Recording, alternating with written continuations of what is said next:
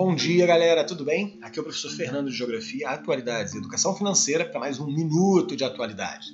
Gente, está sendo votado agora no Congresso o projeto da reforma tributária, mas muita gente não entende o que, que seria esse negócio de reforma tributária. Basicamente, nós precisamos de um sistema tributário, ou seja, de cobrança de impostos mais simples, transparente e justo. Simples para que o empreendedor possa investir tempo e dinheiro no que realmente importa: inovar, crescer, gerar empregos e o desenvolvimento do país. E sabendo que hoje o empreendedor brasileiro ele perde mais de 1.500 horas anuais simplesmente pagando seus impostos. Transparência, para que a discussão seja honesta e baseada em dados e fatos, o que no novo sistema seja um modelo de cidadania e que nós sabemos quanto, para quem e por que pagamos nossos tributos. E que seja, claro, também mais justo, para que o sistema reduza desigualdades por meio de instrumentos mais efetivos e focados em quem mais precisa.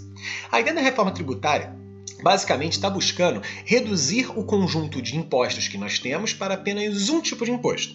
Nesse caso, ele tiraria, ele sumiria com cerca de cinco tributos básicos: o PIS, COFINS, o IPI, o ICMS e o ISS. Lembrando, o PIS/COFINS ele é cobrado pela União, pelo governo federal. O IPI também. Já o ICMS cobrado pelos estados, em alguns casos por alguns municípios. Já o ISS é cobrado pelos municípios, cada um com sua regra diferente, cada um com uma alíquota diferente. E a gente pode pensar que no sul do Brasil só Santa Catarina já mudou cerca de 400 vezes o seu ISS. Então assim, está uma bagunça. E como é que a gente pode fazer para simplificar isso? Transformando esses cinco impostos básicos em um só, o famoso IBS, o Imposto sobre Bens e Serviços, modelo adotado já por mais de 168 países.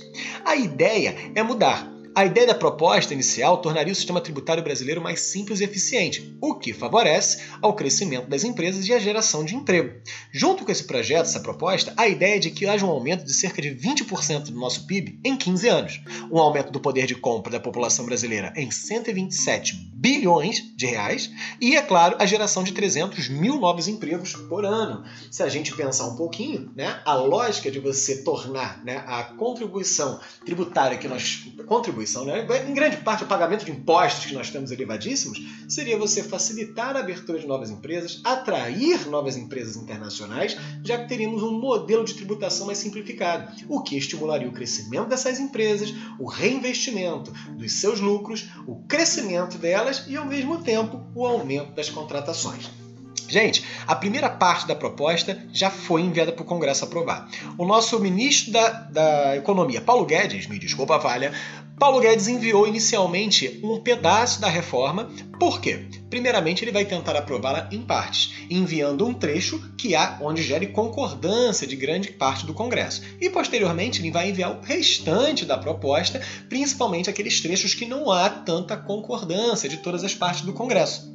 Uma das ideias também é você não voltar com a famosa CPMF. O que, que seria CPMF, galera? É a contribuição provisória sobre movimentação financeira. É um imposto cobrado sobre transações que você faz no banco.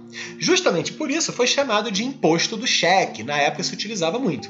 Né? Ela entrou em vigor em 1997 e acabou, né? Foi retirada pelo Congresso em 2007. A grande questão é a seguinte, gente. A CPMF, né, uma possível volta desse imposto, gera um grande problema para a população brasileira e para os políticos que resolverem a impor. Graças a que fatores? É uma medida muito impopular, né? As pessoas não gostam de pagar impostos, principalmente sobre transações financeiras. Vamos lembrar um detalhe aqui. Vamos supor que esse tributo inicie-se numa alíquota de 0,2% sobre qualquer movimentação financeira que você faça. Quer dizer que se eu sacar 100 reais, eu vou pagar um imposto de 0,20 centavos. Aí tu pensa, ah, isso é fácil, é tranquilo, 20 centavos, não é quase nada, não vou nem sentir. Só que você paga 20 centavos para sacar, você paga 20 centavos caso você pague uma conta de 100 reais. Se você for transferir 100 reais para alguém, você paga mais 20 centavos. Se você for pagar algum outro tipo de produto no banco, como um boleto, você paga mais 20 centavos e assim por diante. Em resumo, é um imposto cumulativo. E isso gera, no final das contas, um, uma elevação gigantesca da receita do governo, o que é favorável para ele, mas também reflete numa diminuição do nosso poder de consumo, já que a gente está pagando mais impostos. Haviam alguns pontos a favor dele. O governo precisava aumentar a receita, então ele conseguia. Esse imposto dava mais de 80 bilhões por ano ao governo. Isso é uma grande vantagem econômica. Tá? Um grande problema é o seguinte, né? A gente vai pensar que esse é um imposto muito impopular, a população não gosta dele. Alguns economistas né, entendem que a CPMF faz mal à economia, por diminuir a circulação de dinheiro e aumentar os preços finais dos produtos. Já que os empresários agora estão pagando muito imposto pela CPMF, eles acabam agregando essa perda no valor do produto final. O produto chega para você mais caro. Mas peraí, gente.